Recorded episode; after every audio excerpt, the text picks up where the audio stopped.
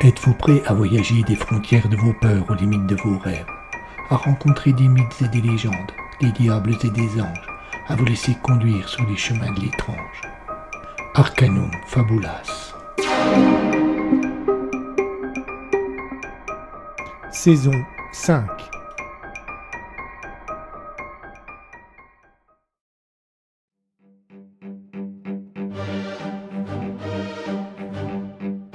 rien dû rester. Même pas un souvenir. Surtout pas un souvenir.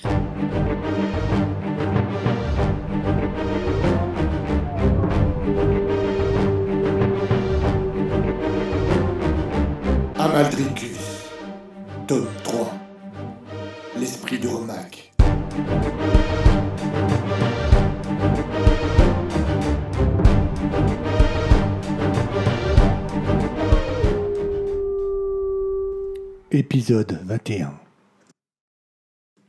Rouac venait d'abattre sa carte maîtresse, celle sur laquelle la quasi-totalité de son jeu reposait. Après avoir conduit Karen à douter d'Amadricus, il allait maintenant l'exposer dans les détails la façon dont elle avait été manipulée.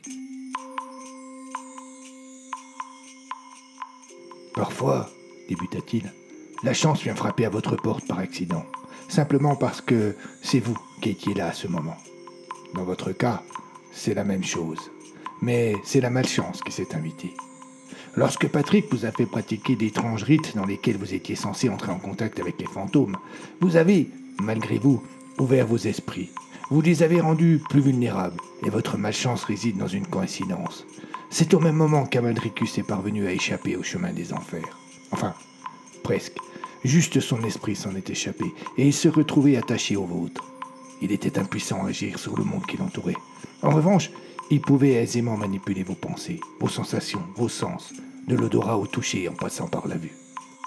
Alors, nos yeux devenus verts, c'était. C'était l'esprit d'Amaldricus. Le frère de Damien ne s'est pas trompé complètement quand il vous a dit que vous deveniez aveugle. Effectivement, vos yeux s'opacifiaient et l'esprit d'Amaldricus en prenait le contrôle pour vous imposer ce que vous alliez voir. Mais, mais dans quel but?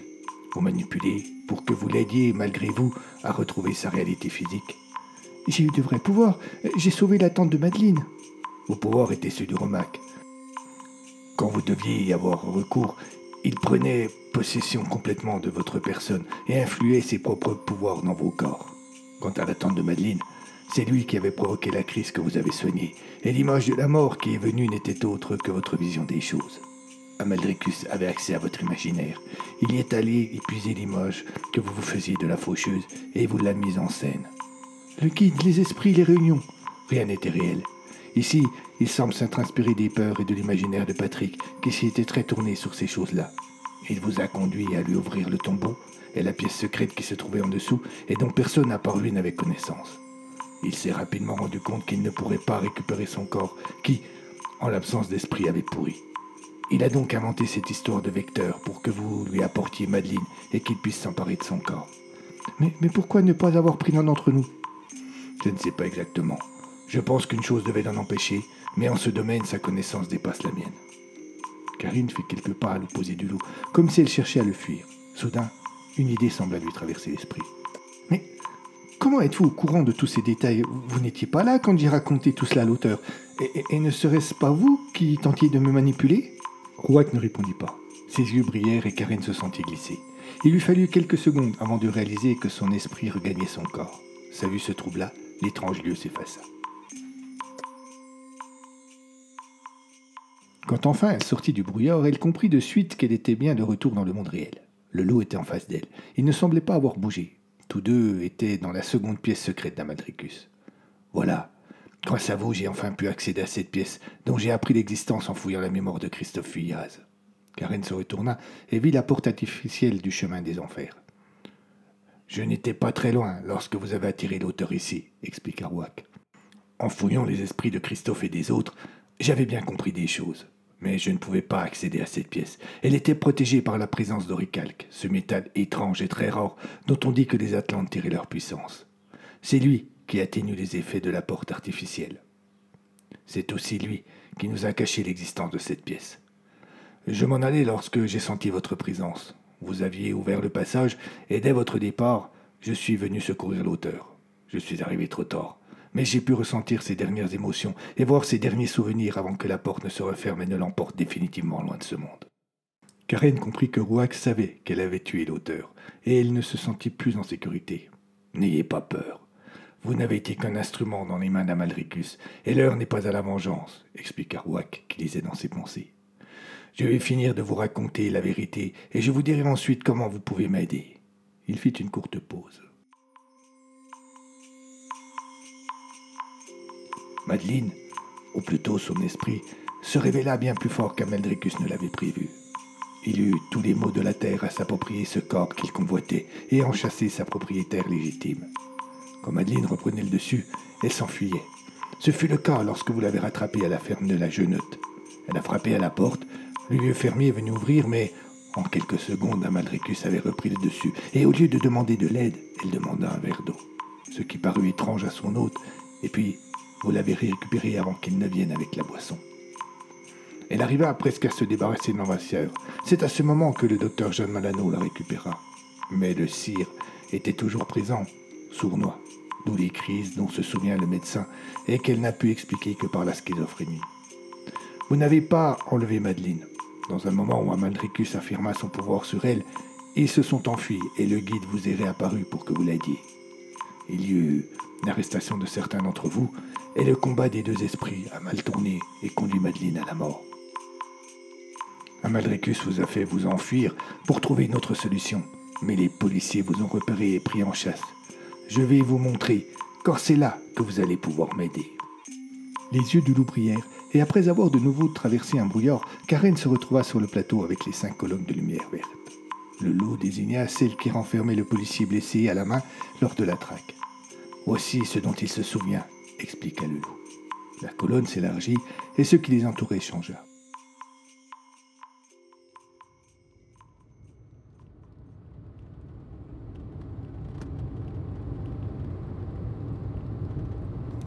C'était une fin d'après-midi sur une petite route qui suivait la lisière d'une épaisse forêt. Il faisait frais, et dans la voiture, le chauffage soufflait autant de chaleur que de relents d'essence. Le policier qui conduisait roulait lentement, recherchant du regard le moindre indice. Pourtant, c'est son collègue qui attira son attention sur le détail qui allait transformer la recherche en trac. Regarde là, sur le petit chemin derrière l'arbre, la voiture. Pas de doute, c'est bien le véhicule que les fuyards avaient volé en s'échappant du commissariat. Ils ne doivent pas être loin. Appelle des renforts, je descends voir, dit le conducteur après s'être garé juste derrière la R-17 jaune abandonnée. Il en fit le tour, mais ne remarqua rien si ce n'est la vitre avant cassée. Il se frotta les mains, il avait froid. Il scruta les alentours, mais rien ne bougeait. Son collègue l'interpella depuis la voiture. Deux estafettes arrivent, on va quadriller le coin. Parfait, répondit l'autre en sautillant toujours frigorifié. Je vais jeter un coup d'œil du côté des marais. Je ne pense pas qu'il se soit enfoncé dans la forêt. Pourquoi? Parce que là-haut, il n'y a rien, alors que de l'autre côté du marais, c'est le village de la Cluse, et je crois que la fille est de là-bas. Ok, j'attends les autres.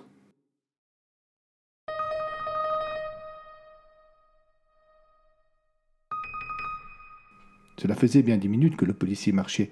La luminosité avait encore baissé et l'on plongeait lentement dans une demi-pénombre.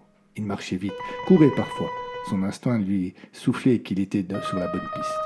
Pourtant, c'est seulement quand il commença à douter de ce dernier qu'il entendit les voix. Il sortit son arme, progressa plus discrètement. Il les aperçut, les cinq, à quelques mètres de lui. Il était seul, les renforts étaient encore loin, et après une courte réflexion, il décida de jouer le tout pour le tout. Police, on ne bouge plus les fuyards se retournèrent. Leur surprise était totale, mais le policier n'eut rien le temps d'ajouter. L'un d'eux lui bondit dessus, tandis que les autres partaient en courant. Ils se battirent, roulèrent d'un côté, de l'autre, et alors que le policier était à deux doigts de prendre le dessus, il sentit une douleur terrifiante dans la main. Son agresseur venait de le mordre si violemment qu'un jet de sang éclaboussa le visage des deux hommes. Il ne lâchait pas, et l'avantage tourna. Le policier se retrouva en dessous, et l'autre commença à l'étrangler coup de feu éclata. Fabien roula sur le côté, laissé à mort. Le policier se releva et partit à la poursuite des autres. Il les rattrapa presque à l'entrée du village. Mais malgré ses sommations, ils ne ralentirent pas leur course. Un second coup de feu résonna et Christophe s'écroula. La course reprit et les trois survivants se séparèrent. Des voix résonnèrent. Les renforts étaient là. Le policier dut choisir. Il prit Karen en chasse. Il se faufila entre deux maisons et il a perdu de vue quelques instants. Au loin, quelqu'un cria.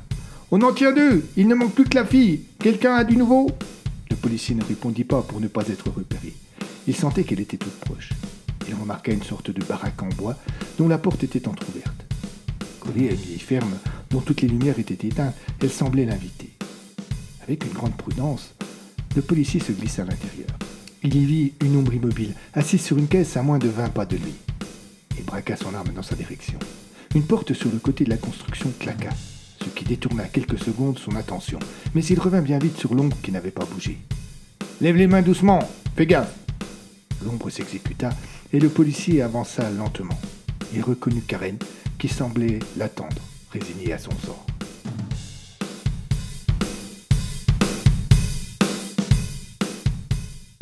Lentement, la colonne reprit sa place. Karen et Rouac se retrouvèrent de nouveau sur l'étrange plateau. C'est là que vous pouvez m'aider, expliqua le loup. Quand le policier vous a retrouvé, quand vous vous êtes rendu, deux choses ont attiré mon attention. La porte a claqué sur le côté et vos yeux. Vos yeux n'étaient plus verts. L'esprit d'Amaldricus vous avait quitté. C'est vrai. Je, courais, je, courais, j'entendais la voix du guide qui m'encourageait. Je me sentais forte, capable d'échapper à mes poursuivants. Et puis, d'un seul coup, plus rien. Le vide et une terrible sensation de solitude et. Qu'avez-vous trouvé dans le débarras en bois quand vous y êtes entré? Qui était là? Karen se mit à trembler. Elle voulait répondre, mais physiquement quelque chose l'en empêchait, quelque chose qui se traduisait dans son corps par des tremblements. Faites un effort, insista le loup. Je dois savoir ce qui s'est passé dans ce débarras avant l'arrivée du policier. C'est capital. Je. Je ne peux pas, je ne peux pas. Faites un effort. Je vais vous aider. Quelque chose bloque votre mémoire. Je, je vais vous montrer comment la contourner. Kouak se plaça en face de la jeune femme et la fixa. Une étrange chaleur envahit alors Karen. Lentement, elle s'apaisa, et dans ses souvenirs se dessinèrent quelque chose qu'elle avait effacé. Je courais, je, courais comme une folle, je ne ressentais aucune fatigue. La voix du guide était là. À son regard devint fixe. Elle donna l'impression de revivre ce qu'elle écrivait. Il m'encourage, me dit de faire appel à mes pouvoirs. J'entends le premier coup de feu. Je ressens une douleur. Quelque chose vient d'entrer dans ma tête. Mais la course continue. Un second coup de feu. Euh, je devine le corps de Christophe qui s'écoule quelques mètres derrière moi.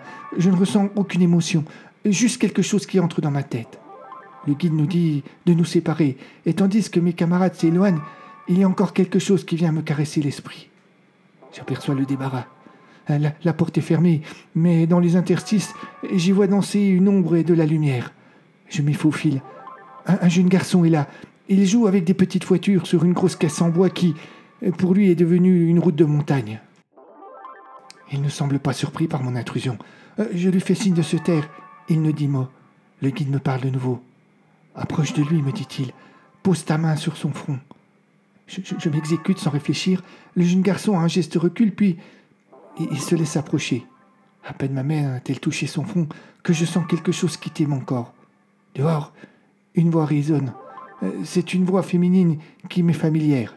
Eric, Eric, où es-tu? Le jeune garçon ne répond pas. Après un court silence, la voix appelle de nouveau, mais elle est plus angoissée. Mon corps continue de se vider et mon esprit se retrouve seul. La porte sur le côté s'ouvre euh, et je, je vois entrer Madame Endenbourg, ma voisine. Elle me jette un regard inquiet, puis elle se précipite sur le jeune garçon. Je réalise que c'est Eric, son petit-fils. Elle le prend dans ses bras, ne dit pas un mot. Je la regarde sans réagir. Je suis perdu. Elle recule lentement. Je me retourne, me laisse choir sur la caisse en bois. Je devine nombre de policiers qui viennent d'entrer. Le guide ne me parle plus. Je suis seul. Terriblement seul. La porte sur le côté claque. Le policier me dit de lever les mains. J'obtempère. Je suis prêt à tout avouer, même ce que je n'ai pas fait. Les remords, les regrets viendront plus tard.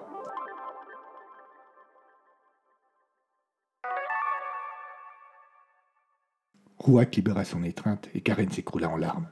Le vieux loup savait maintenant où l'esprit de Romac avait passé les vingt dernières années, attendant le moment propice pour revenir. Il laissa son esprit et celui de Karen réintégrer leur corps. Je vais vous laisser là, expliqua le loup, le temps d'aller m'occuper d'Eric Hindenburg, ou plutôt de son hôte. Vous ne risquez rien, et Paul Lodet est aussi en sécurité. Soyez patiente. Vous êtes trop naïf, Rouac. C'est trop tort, dit lentement Karen, dont le ton venait mystérieusement de changer. Il sait. Il sait tout. Il vous a abusé une fois de plus. Il était présent vers moi tout ce temps. Il voulait que vous compreniez avant de se lancer dans la dernière bataille. Il voulait que vous sachiez comment il vous avait trompé. Il vous a laissé réactiver mes souvenirs, mais il en a profité pour fouiller les vôtres.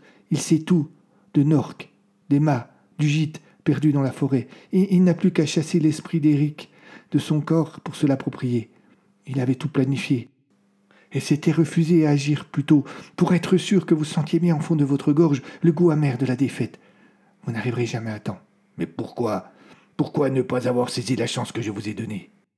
Vous vous êtes trompé sur mon compte. Les liens que j'ai noués avec Amaldricus, et même s'ils me terrifiaient, ne sont pas de ceux que l'on brise par une simple démonstration de la raison. J'étais là lorsque Madeleine est morte. C'est moi qui lui ai tranché la gorge. J'en avais reçu l'ordre. Il n'en venait pas à bout. Il lui fallait un autre corps où se cacher en attendant le moment venu de finir l'histoire. Cet instant est là, et vous avez perdu. Il n'aurait rien dû rester. Même pas un souvenir. Surtout pas un souvenir.